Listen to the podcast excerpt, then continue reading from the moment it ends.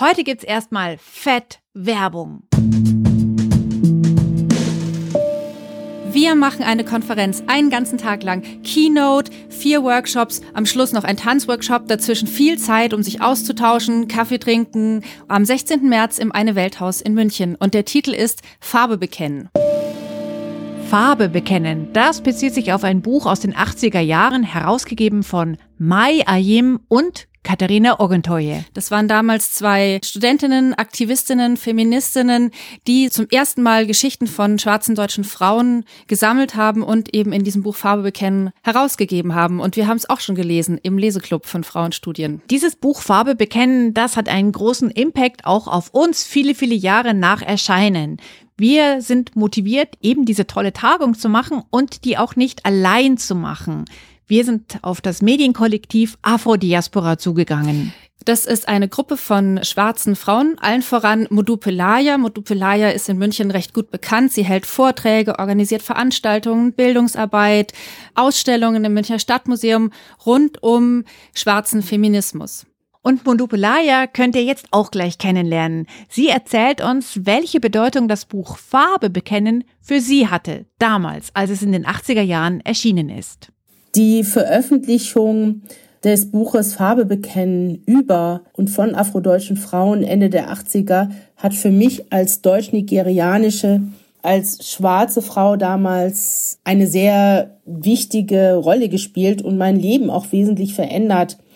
So ist mein Aktivismus entstanden. Als das Buch 1986 publiziert wurde, war ich noch Studentin. Damals war die Veröffentlichung die Initialzündung dafür, dass wir uns als afrodeutsche Frauen in Gruppen begegneten. Das hat unseren Aktivismus geprägt. Damals lernte ich auch Mai Ayim kennen und nach der Veröffentlichung des Buches, an dem sie ja wesentlich beteiligt war, gab es eine große Aufbruchstimmung. Es entwickelte sich eine ganze schwarze neue deutsche Bewegung. Das war der Beginn unserer Selbstorganisierung von schwarzen Menschen in den 1980er Jahren. Und woran ich auch gerne noch erinnern würde, die Frau, die das Ganze damals initiiert hatte, die wäre in diesem Monat 90 Jahre alt geworden. Das war die afroamerikanische Autorin Audre Lorde, über die wir hier im Podcast auch schon viel gesprochen haben. Am Samstag, den 16. März, da gibt es zum Beispiel einen Keynote-Vortrag von Dr. Vanessa Vollmann von der Uni Passau zu Pinke Kritik am Patriarchat, Barbie unter der Lupe der Intersektionalität. Es gibt vier Workshops, die parallel stattfinden werden und deren Plätze begrenzt sind. Und wenn ihr Lust habt, dabei zu sein, dann schaut doch bitte unter Veranstaltungen auf die Frauenstudien-Homepage und meldet euch an mit Angabe des Workshops, bei dem ihr dabei sein wollt. Also noch einmal auf einen Blick. Am 16. März im Eine Welthaus in München findet die Tagung zum Thema Farbe bekennen statt. Eine Kooperation von den Frauenstudien München und dem Medienkollektiv Afro Diaspora unterstützt von der Reihe Sie inspiriert mich des Kulturreferats der Landeshauptstadt München.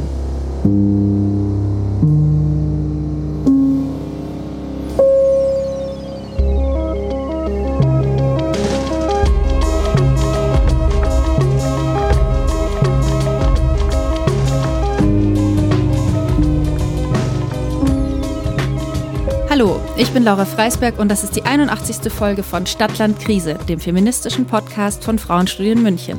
Ich bin Barbara Streidel und in dieser Episode kümmern wir uns um Gleichberechtigung bei der Care-Arbeit. Und mit der Care-Arbeit ist auch wieder kümmern gemeint. Es kümmern um Kinder, zu pflegende Angehörige, um den Haushalt, aber auch um Freundinnen und Freunde. Dieses ganze Paket, was unser Zusammenleben zusammenhält. Und wir fragen uns, Warum klappt es immer noch nicht mit der fairen Aufteilung? Und dann gehen wir noch einen Schritt. Was, wenn es im Privaten eigentlich ganz gut läuft? Im politischen aber noch nicht. Und mit politischen meinen wir eigentlich jetzt die öffentliche Sphäre, also zum Beispiel den Job. Was ist, wenn ein Paar guten Mutes ist, die Dinge fair aufzuteilen, aber irgendwie laufen sie dann doch wieder auf eine traditionelle Rollenverteilung hinaus, obwohl sie doch so motiviert sind. Darüber müssen wir heute reden. Und Laura, ich fühle mich wie eine Cheerleaderin im Namen einer besonders guten Sache, wenn wir heute über die Care-Gerechtigkeit in der Arbeitswelt sprechen, ohne dass wir mit unseren Händen große, bunte Pompons zum Wackeln bringen. Und wen möchtest du anfeuern? Dann sag doch mal. Go Arbeitgeber, go Arbeitgeber. Oder ja, Go-Gesellschaft. Ja, ich möchte Arbeitgeber und Arbeitgeberinnen anfeuern. Ich möchte aber auch einfach irgendwelche Leute, die uns hören, anfeuern. Leute, da müsst ihr mal darüber nachdenken. Und es kann nicht angehen, dass die Care-Arbeit unsichtbar ist und irgendwie als selbstverständlich vor allem den Frauen auf die Agenda geschrieben wird. Denn ohne dass sich jemand um uns kümmert, würden wir nämlich alle gar nicht existieren können.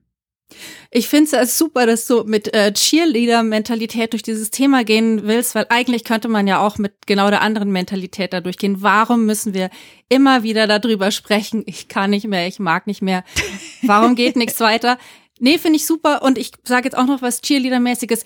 Bleibt bei unserem Podcast dran bis zum Schluss, weil wir haben ganz am Ende noch einen Buchtipp versteckt. Der hat gar nichts mit dem Thema zu tun. Der kommt aus einer anderen Sphäre und der ist auch ein bisschen creepy. Aber bleibt dran. Uh. Also, cheerleadern wir uns durch das Private, das politisch sein muss, auch im Job. Das ist ja so ein klassischer Satz. Ich ja. kenne den auch, immer viel zitiert. Du hast mir jetzt gesagt, du weißt, woher der kommt. Der ist aus dem Jahr 1970. Da ist eine amerikanische Sammlung herausgekommen von feministischen theoretischen Grundlagentexten. Da sind drei Frauen daran beteiligt gewesen, damit es diesen Satz bis heute gibt. Einmal eine Frau namens Carol Hainish, die hat einen Text geschrieben und dieser Text hat eine Überschrift gekriegt, The Private is Political. Da haben wir also. Mhm. Die Überschrift ist von zwei weiteren Frauen, Shalomit Firestone, bereits gestorben, und Ann Coet, ausgedacht worden. Also aus dem Jahr 1970, aus der radikal feministischen Szene in den USA kommt dieser Satz und er hat wirklich einen sehr, sehr, sehr langen Schatten geworfen, weil wir ihn ja bis heute überall gerne auch auf die Hauswand sprühen möchten. Genau. Oder vor uns hertragen. Ich weiß es übrigens, weil ich ähm, in dem Blog This is Jane Wayne nachgesucht habe. Und da habe ich einen Artikel von Julia Korbeck gefunden. Julia Korbeck, die hatten wir hier im Podcast auch schon oft. Die kennt sich mit Simone de Beauvoir sehr, sehr gut aus. Sie kennt sich aber auch mit ja, wie soll ich sagen, feministischer Historie aus. Und sie hat übrigens ein neues Buch, Schwestern heißt. Da kommt sie am 7. März nach München. Frauenstudien hat sie eingeladen in die juristische Bibliothek. Da können wir sie dann noch mehr fragen. Was weißt du noch alles aus der feministischen Geschichte? Ich frage sie. Ich moderiere es nämlich. Sehr schön. Und da geht es auch darum, dass das Private politisch ist? Mit Sicherheit geht es darum, weil am Ende geht es doch in den, den meisten feministischen Debatten eben genau darum, dass die Frage, wie kann ich denn auf die Straße gehen und ein transparent Schluss mit der Ungleichbehandlung tragen, wenn mein Mann von mir verlangt, dass ich ihm die Socken bügle. Sehr ein totales Problem, wie politisch ist das Private, weil das Private eben auch politisch ist. Ja, und weil es auch eine politische Anerkennung geben muss für die Arbeit, die im Privaten geleistet wird und äh, die nicht bezahlt ist. Also es gibt ja auch den Begriff des Equal Pay Days. Da geht es darum, bekommen Männer und Frauen den gleichen Lohn. Es gibt aber auch den Equal Care Day. Da geht es darum, wie ist denn die Care-Arbeit, die pflegende, kümmernde, fürsorgende Arbeit eigentlich aufgeteilt und was hat es für Folgen, wenn sie ungerecht aufgeteilt ist. Nämlich ja nicht nur, dass ich jetzt äh, nicht zur Demo gehen kann, sondern dass ich vielleicht dann später auch bei der Rentenversorgung schlecht dastehe oder nicht mehr in den Job reinkomme oder manche Dinge im Alltag überhaupt nicht mehr organisiert kriege, wenn ich mich zum Beispiel um Angehörige kümmern muss. Und deswegen braucht es diesen Tag auch immer noch. Und der wird jetzt eigentlich sogar immer größer, kann man sagen, oder? Ja, also am 29. Februar findet er in diesem Jahr statt. Und wer jetzt ähm, in den Kalender schaut, checkt gleich, ha, wir haben ein Schaltjahr. Dieses Jahr gibt's wieder einen 29. Februar. Und das ist auch so ein bisschen der Trick mit diesem Tag. Der ist an einem Datum festgelegt worden, das eigentlich ein ziemlich oft unsichtbares Datum ist. Und mhm. Ähm, in diesem Jahr gibt's eben in München und auch in vielen anderen Städten da mächtigt Zinnober an diesem Datum. In München wird es eine ganze Tagung geben, die von ganz vielen Organisationen gemeinsam zusammen ins Leben gerufen worden ist. Die Frauenschüttinnen sind auch dabei, aber auch jede Menge andere Leute, die ihr hier im Podcast schon gehört habt. Zum Beispiel Nina Reggi, die war mit ihrem Chor Witches of West End schon bei uns. Der Chor wird auch auf der Tagung auftreten. Die Petra Kelly Stiftung ist dabei. Die Carmen Romano kennt ihr auch schon. Die hat auch schon hier im Podcast was erzählt, wo es auch eben um Care-Arbeit äh, gegangen ist. Also es sind ganz viele verschiedene tolle Organisationen, die da gemeinsam was stemmen und mich begeistert das Wahnsinn. Jetzt habe ich wieder meine Cheerleader-Pompoms mhm. in den Händen, weil alle eben dieses total gute Ziel haben. Wir möchten darauf aufmerksam machen, einen ganzen Tag freiräumen in den Kalendern, damit es halt eben auch Zeit gibt zum Nachdenken darüber, warum ist Care einfach immer noch nicht equal verteilt. Mhm. Und die Keynote habe ich gesehen, die ist ja richtig prominent, die Keynote-Speakerin. Das ist Mareike Kaiser, Journalistin aus Berlin, die mit ihrem Buch Das Unwohlsein der modernen Mutter einen Spiegel-Bestseller gelandet hat. Die bezieht sich auch auf den Equal Care Day. Auf Seite 38 schreibt sie, Almut Schnerring und Sascha Vallon haben auch den Equal Care Day initiiert. Dieser Tag soll das Bewusstsein der Gesellschaft dafür schärfen, dass Care-Arbeit und Pflege, Care-ArbeiterInnen und sich Kümmernde allzu oft schlecht bis gar nicht honoriert werden. Der Equal Care Day ist der 29. Februar in Schaltjahren und der 1. März in allen anderen Jahren, denn der Schalttag wird genauso oft übergangen wie die Care-Arbeit. Das hast du ja gerade schon zitiert. Wunderschön. Also es gibt es ihn in den anderen Jahren auch, es ist dann nur halt der 1. März. Und ich habe noch mal reingelesen, ich habe es ähm, damals zwischen zwei äh, Schwangerschaften quasi mir, glaube ich, zugelegt, das Buch. Sie schreibt einmal sehr ausführlich darüber, was sie so an einem Tag als Mutter von einer Tochter an Care-Arbeitsschritten macht. Also sie macht es wirklich ganz ausführlich und dann schmiere ich ein Brot und dann stecke ich den einen Arm in die Jacke und dann den anderen Arm und dann putze ich eine Nase und so weiter. Und ähm, zwischendrin geht sie noch arbeiten, das wird aber ausgespart. Und ich habe festgestellt beim Lesen, wenn sowas den Tag ausmacht, dann war man eigentlich den ganzen Tag beschäftigt und hat trotzdem das Gefühl, man hat nichts geschafft. Außer halt ganz viele kleine, ja, hauptsächlich nervige Sachen, die halt zu erledigen sind, aber die keinerlei Anerkennung bringen und Bestätigung. Und das ist, glaube ich, das Ermüdende an diesen vielen kleinen Dingen, dass wir sie, wir nehmen sie ja nicht als Arbeit wahr, weil sie nicht bezahlt werden, aber es ist eine konstante Beschäftigung, ja, die auch ermüden kann.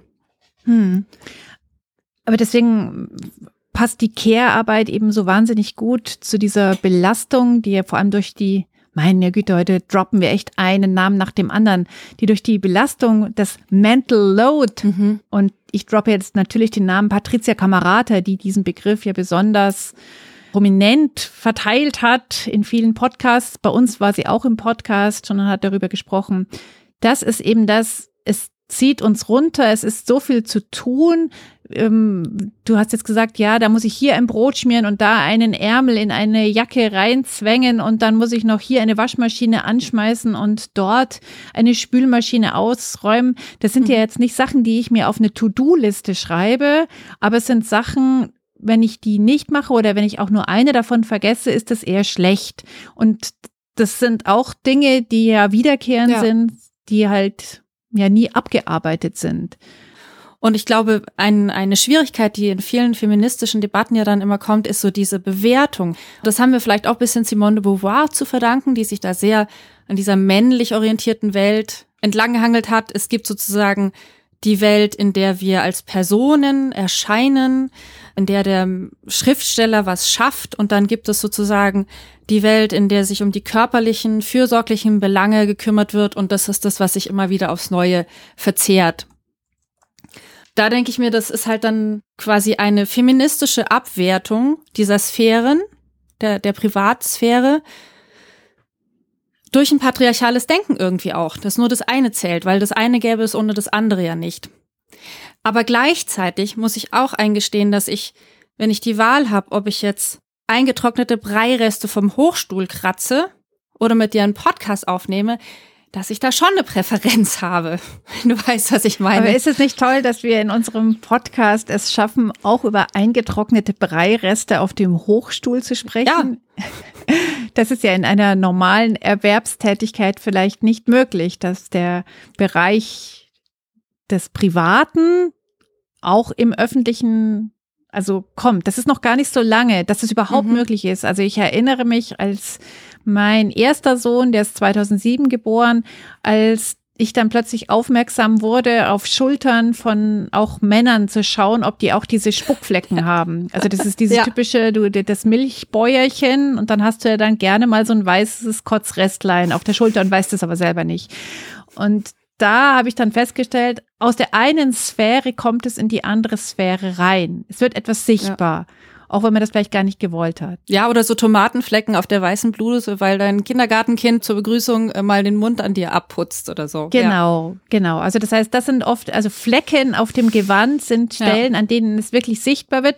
Es ist nicht so, dass alle Personen mit Augenringen automatisch kleine Kinder haben und deswegen zu wenig schlafen. Es gibt auch Leute, die irgendwie lang feiern gehen oder viele Serien bingen, whatever. Also das ist nicht immer so das, das sichtbare Merkmal lass uns noch ganz kurz einmal verharren, warum eigentlich die Zeit mit den Kindern für die einen besser ist mhm. als die Zeit im Büro. Ich frage mich immer, warum wird das denn verglichen? Also warum wird die Zeit, die ich zum Beispiel mit Care-Tätigkeiten verbringe, immer verglichen mit der Zeit, die ich mit Erwerbstätigkeit verbringe? Es sind ja eigentlich Äpfel und Birnen, die ich vergleiche. Mhm. Es wird halt einfach verglichen, weil der Tag eine bestimmte Anzahl an Stunden hat, die man eben für unterschiedliche Sachen einsetzen kann. Und ich würde auch nicht per se sagen, dass immer Erwerbsarbeit befriedigender ist als die Zeit, die man mit Care-Arbeit verbringt. Das kommt sehr auf die Umstände drauf an, auf die Art der Arbeit, die bezahlt wird und auch auf die Art der Care-Arbeit. Das ist ja nicht alles gleichermaßen unangenehm, sondern es gibt ja auch sehr schöne Momente. Aber eigentlich wollten wir ja auch darüber reden, warum die Zeit, die wir mit Care-Arbeit verbringen, auch einen direkten Einfluss auf die Arbeitswelt hat oder die Art, wie wir die Care-Arbeit in Familien oder in Gemeinschaften aufteilen, eine direkte Auswirkung hat, weil der Tag ist halt begrenzt oder sagen wir mal, die Ressourcen sind halt begrenzt. Und deswegen müssen wir darüber reden, warum jetzt zum Beispiel in heterosexuellen Paarbeziehungen dann doch vielleicht der männliche Partner mehr arbeiten geht und mehr an der Frau hängen bleibt, weil er besser bezahlt wird oder weil er sagt, ich kann nicht im Job fehlen. Das sind ja so immer noch die klassischen Knackpunkte. Hm. Naja, und dass halt die äh, Erfahrung einfach aus Arbeitswelt ist, Care, Gerechtigkeit gibt's da oft nicht. Es gibt natürlich viele Unternehmen, die neue Wege gehen, die zum Beispiel in den Schichtarbeiten sehr darauf achten, passt es mit deinen Familiensituationen zurecht. Also da gibt's Unternehmen oder dass halt auch die Viertageswoche eine Möglichkeit ist. Aber das Gros der Unternehmen ist einfach immer noch sehr starr und patriarchal geprägt. Es bewegt sich viel, aber es bewegt sich noch nicht alles und nicht genügend. Und deswegen ist auf diesem Equal Care Day Tag, der in München am 29. Februar stattfindet, auch ein Podium geplant. Das äh, moderiere ich. Da geht es eben darum, wie care-gerecht ist unsere Arbeit. Und ich habe mit den spannenden Gästinnen Vorgespräche gemacht und eine möchte ich herausgreifen. Das ist Maike Böttger. Die arbeitet in München bei der Organisation Power M. Und das ist so ein Verband, wo es darum geht, dass Münchner Arbeitgeber Unterstützung leisten dafür, dass diejenigen, die zum Beispiel Elternzeit hatten oder aufgrund von Pflege von Angehörigen eine bestimmte Zeit ohne Erwerbstätigkeit hatten, dass die wieder zurückkommen. In die Erwerbstätigkeit. Also, dass die ein ordentliches Comeback haben ins Berufsleben. Cool, was wird da so angeboten? Da bin ich mal gespannt. Ich kannte das gar nicht, diese Organisation. Mhm. Also, die Power M wird unterstützt von der Landeshauptstadt München und es kann wirklich jede Person mitmachen aus dem S-Bahn-Bereich München, wenn zum Beispiel aufgrund von äh, Kindern mindestens zwölf Monate oder aufgrund von Pflege von Angehörigen mindestens sechs Monate, ja, eine Auszeit gemacht worden ist. Mhm. Ich habe mit der Maike Böttger jetzt für unseren Podcast auch ein Gespräch geführt. Da können wir kurz reinhören. Und zwar war meine erste Frage an Sie. Power M hilft also beim Comeback äh, in die Berufswelt. Welche Sorge ist denn die, mit der die meisten Leute als erstes zu Ihnen kommen? Das habe ich die Maike Böttger gefragt. Es gibt natürlich verschiedene Sorgen und Bedenken, die zum Beispiel auch davon abhängig sind, wie lange die berufliche Auszeit war, in welche Branche die Teilnehmenden wieder einsteigen möchten und wie die Familiensituation aktuell auch ist. Ich versuche jetzt mal fünf wichtige Themen beziehungsweise Sorgen zusammenzufassen, die beim Wiedereinstieg zentral sind. Das ist zum einen oft ein geringerer Selbstwert. War ich zu lange raus aus dem Beruf? Ist mein Know-how ausreichend aktuell? Hat sich die Arbeitswelt in meiner Branche, in meinem Beruf gegebenenfalls verändert? Zum anderen geht es auch viel um Zeitmanagement. Kann der Wiedereinstieg gut mit den Care-Aufgaben vereinbart werden? Und wie müssten die Rollenverteilungen in der Familie gegebenenfalls anders gestaltet werden? Oder muss ich mich selbst auch anders aufstellen, zum Beispiel als pflegende Angehörige oder in einer alleinerziehenden Situation? Im Gespräch mit den Teilnehmenden wird hierbei regelmäßig auch der Mental Load, also die gedankliche Last, wie die Sorgearbeit organisiert wird, als große Belastung genannt. Natürlich gibt es auch Fragen im Bewerbungsprozess, zum Beispiel zu der Formulierung der Familienzeit beziehungsweise des Wunsches, wieder einzusteigen. Und wie gehe ich es an, dass ich eine Stelle finde, die wirklich auch im Qualifikationsniveau entspricht, das schon mitgebracht wird. Seit den letzten Jahren ist die Pandemie natürlich ein großes Thema. Viele haben ihren Wiedereinstieg zurückgestellt und fühlen sich noch heute erschöpft, zögern, sich beruflich neu aufzustellen, Hinzu kommt, dass sich die berufliche Auszeit durch die Pandemie zum Teil verlängert hat. Das ist spannend. Die ersten beiden Punkte, die sie genannt hat, also diese Frage nach dem Selbstwert und die Frage nach dem Zeitmanagement, das hat mich selber überrascht, dass das quasi auch in meiner zweiten Elternzeit bei mir nochmal hochgekommen ist, obwohl ich das Ganze ja schon mal erlebt habe. Und ich war selber auch überrascht, dass ich irgendwie, ja, damit zu kämpfen habe, dass ich denke, schaffe ich das alles noch? Also, dass diese Fragen dann halt hochkommen von wegen, jetzt ist noch ein Kind mehr dabei. Wie soll das denn jetzt gehen? Mit einem haben wir es geschafft. Ich kann es total nachvollziehen, dass solche Fragen aufkommen. Auch wenn ich jetzt nicht den Impuls hatte, irgendwie Hilfe in Anspruch zu nehmen, aber ich, es hat mich zumindest beruhigt, wenn ich dann online zum Beispiel bei dem BR-Format Eltern ohne Filter darüber gelesen habe, dass das vielen Eltern so geht. Und jetzt beruhigt es mich noch mehr, dass es anscheinend regelmäßig ein Thema ist. Es ist doch verrückt, oder?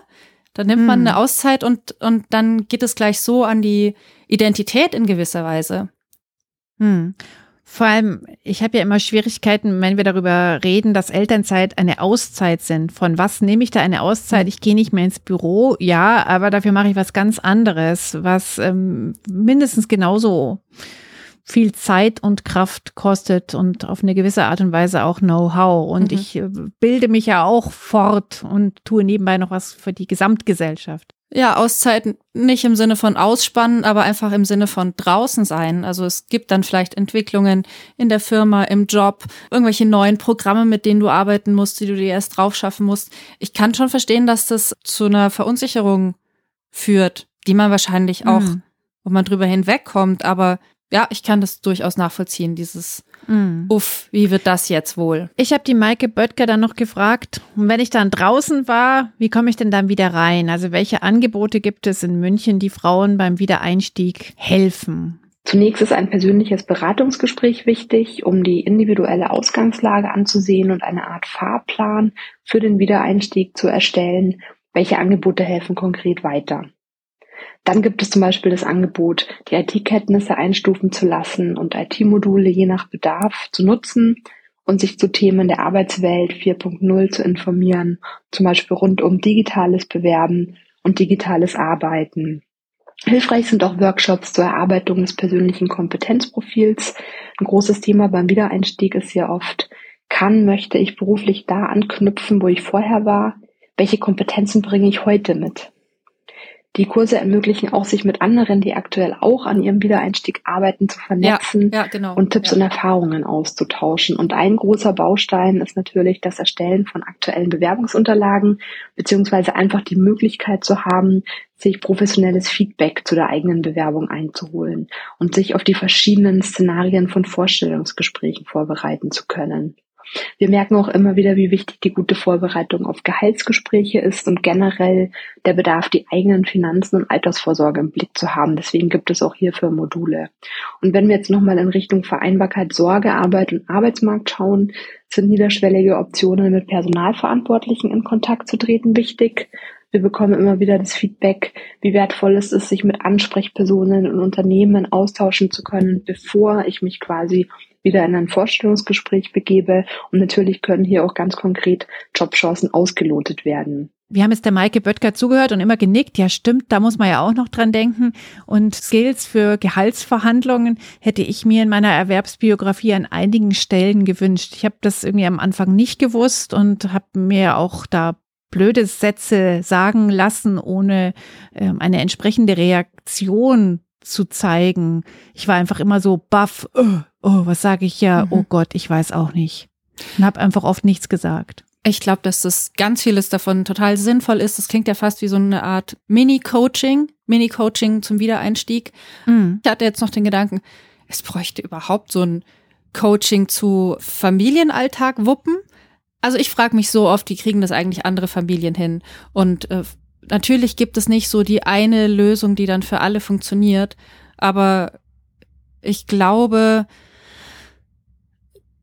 dass, dass die meisten da reinstolpern und vielleicht Ansprüche, Hoffnungen, Vorstellungen haben und dann zum Teil auch am Alltag scheitern. Also jetzt mhm. nur mal der Klassiker, ähm, dann fangen beide wieder an, mehr zu arbeiten und das Kind geht in eine Betreuungseinrichtung, egal ob es jetzt die Krippe ist oder das erste Kindergartenjahr und dann ist das Kind die ersten Monate ständig krank. Man hatte aber die Illusion, ich fange dann jetzt wieder an zu arbeiten. Nee, nee, also so ist es ja nicht. Es gibt ja keinen Familienführerschein in dem Sinne oder ein ich habe kleine Kinderführerschein, aber das funktioniert ja eigentlich nur durch den Austausch mit anderen oder so einen gewissen Realitätscheck zu machen. Hier sind meine Vorstellungen, orientiert an dem Leben, das ich früher geführt habe.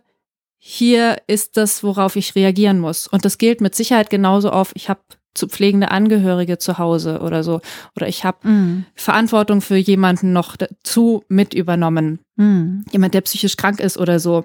Ich glaube, auch die Art des Zusammenlebens macht viel aus. Habe ich Menschen in der Nähe, die mich unterstützen können oder die ich unterstütze? Oder muss ich da erst einmal halbe Stunde mit dem Auto durch die Gegend oder mit der S-Bahn durch die Stadt fahren. Sowas ist ja auch total elementar.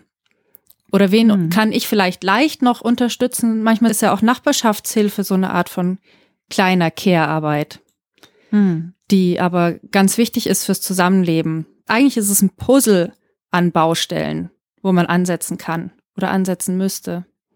Also fassen wir zusammen, wir bräuchten, um mehr Equal Care Gerechtigkeit auch in der öffentlichen Sphäre hinzukriegen, nicht nur im privaten Raum, bräuchten wir richtige Workshops, Empowerments, jetzt müssen wieder unsere Cheerleader-Pompoms rausgeholt werden, ähm, Gespräche und Aufklärung und zwar flächendeckend, nicht nur, wie es jetzt hier zum Beispiel in München mit Power M funktioniert, sondern all überall. Also wir brauchen nicht nur Betreuungseinrichtungen, sondern wir brauchen auch die Vermittlung von Know-how. Sonst wird das mit der Care-Gerechtigkeit einfach ja weiterhin eine große Baustelle bleiben. Mhm, absolut. Hm.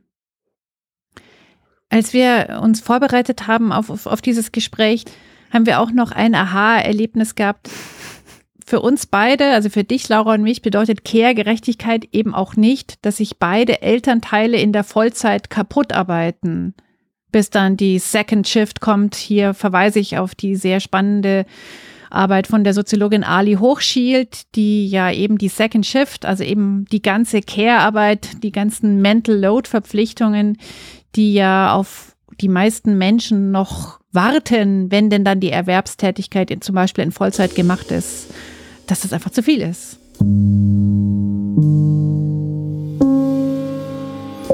Da sind wir eigentlich bei der Verteilung von Zeit, also nicht nur von Energie, sondern auch von Zeit. Theresa Bücker hatten wir letztes Jahr eine Lesung in München und ich habe seitdem hier eine Postkarte. Da steht drauf, wer keine Zeit zum Nachdenken hat, dem fehlt erst recht die Macht, etwas zu verändern. Also das zeigt nochmal die politische Komponente von wegen Vollzeitarbeit und Second Shift. da bleibt natürlich keine Ressource mehr übrig, um sich noch gesellschaftlich zu engagieren. Und dann ist die Frage, in welcher Gesellschaft wollen wir eigentlich leben?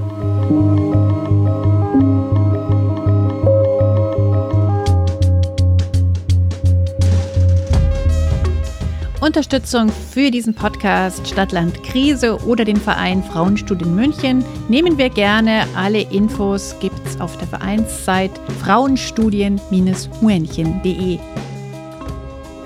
Für Kommentare oder Themenwünsche schreibt uns eine Mail an podcast.frauenstudien-münchen.de oder gerne über unseren Instagram-Kanal. Wir freuen uns.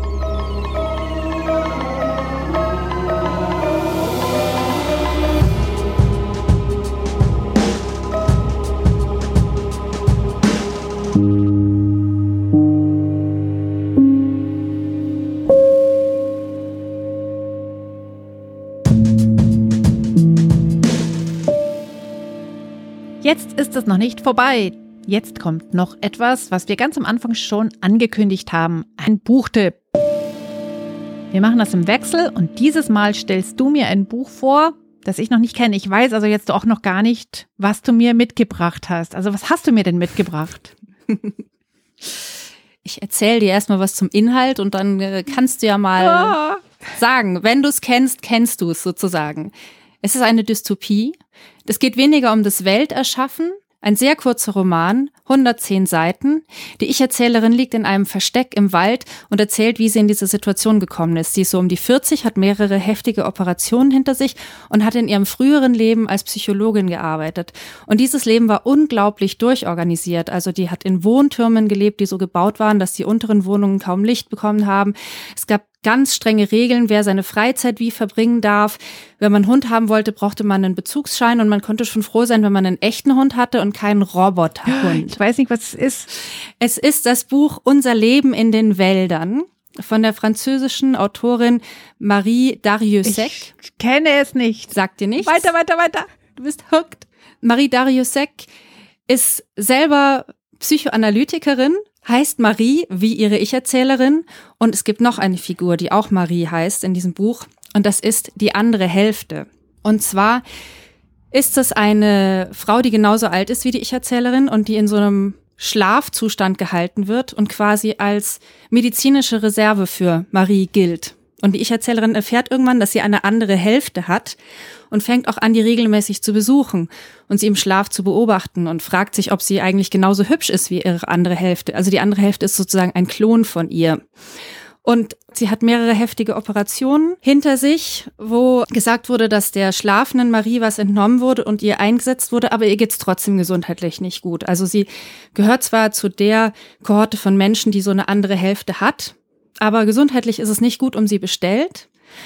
Und ich finde es sehr witzig, dass sich die Autorin quasi selber hier nochmal literarisch geklont hat. Ja, und die Ich-Erzählerin arbeitet, wie gesagt, als Psychologin und irgendwann hat sie einen Patienten, sie nennt den den Klicker. Der hat auch einen ziemlichen Scheißjob, der muss nämlich Maschinen Assoziationen beibringen. Also Wörter, Wortketten. Das ist sein Hauptjob. Und irgendwann kann der halt nicht mehr und sie soll ihn wieder fit für die Arbeit machen. Und was man auch dazu sagen muss, die Menschen sind eigentlich alle so an der Schnittstelle zwischen Mensch und Maschine, weil die alle irgendwelche Chips irgendwo implantiert haben. Also du musst nicht mehr zahlen, du hast halt deinen Chip im Handgelenk und dein Telefon hast du im Ohr, da tippst du halt dann drauf. Und diese Gespräche zwischen dem Klicker und der Ich-Erzählerin, die werden auch immer von Maschinen mit belauscht, die halt bei verdächtigen Wörtern dann anspringen. Mhm. Und eines Tages ist der Klicker verschwunden. Oh. So, und wenn ich jetzt weiter erzähle, dann nein, spoilere ich, ich weiter, zu viel. Ich will ja lesen. Ah, nein, du hast mir sowas genau. von Appetit gemacht auf das Buch. Nein, nein, nein, nein, nein, nein nicht spoilern. Ich, okay, okay. Ähm, bei den schlafenden ähm, Ersatzteillagermenschen denkt man vielleicht so ein bisschen an Matrix. Ja, ja, gell, genau. An den Film. Man denkt vielleicht auch bei dem Roboterhund so ein bisschen an Blade Ja, Runner. und bei den Ersatzteilen denke ich auch an alles, was wir geben mussten. Das ist ja auch verfilmt worden. Ein sehr toller Roman. Man merkt, dass es eine Psychologin geschrieben hat. Es ist so die Frage, was macht es mit dir, wenn du eine Hälfte hast? Bist du dann selbst auch eine Hälfte? Was macht ein Individuum aus? Was macht den freien Willen aus? Haben wir noch einen freien Willen, wenn wir irgendwie so einen Sensor im Kopf haben, der unsere Gehirnströme steuert? Und was ist, wenn die Technik in den Händen von mächtigen Organisationen ist? Was bleibt dann? Wie, wie kommt sie zu diesem Leben in den Wäldern? Was ist Freiheit? Wie wird dieses Leben in den Wäldern organisiert? Also, du hast mir mega Appetit gemacht auf dieses Buch. Sag doch noch mal, wie es heißt und wie die Autorin heißt. Alles klar. Die Autorin heißt Marie Dariussec. Die ist Jahrgang 1969, lebt in Paris, Psychoanalytikerin. Das ist im Sezessionsverlag erschienen. Unser Leben in den Wäldern.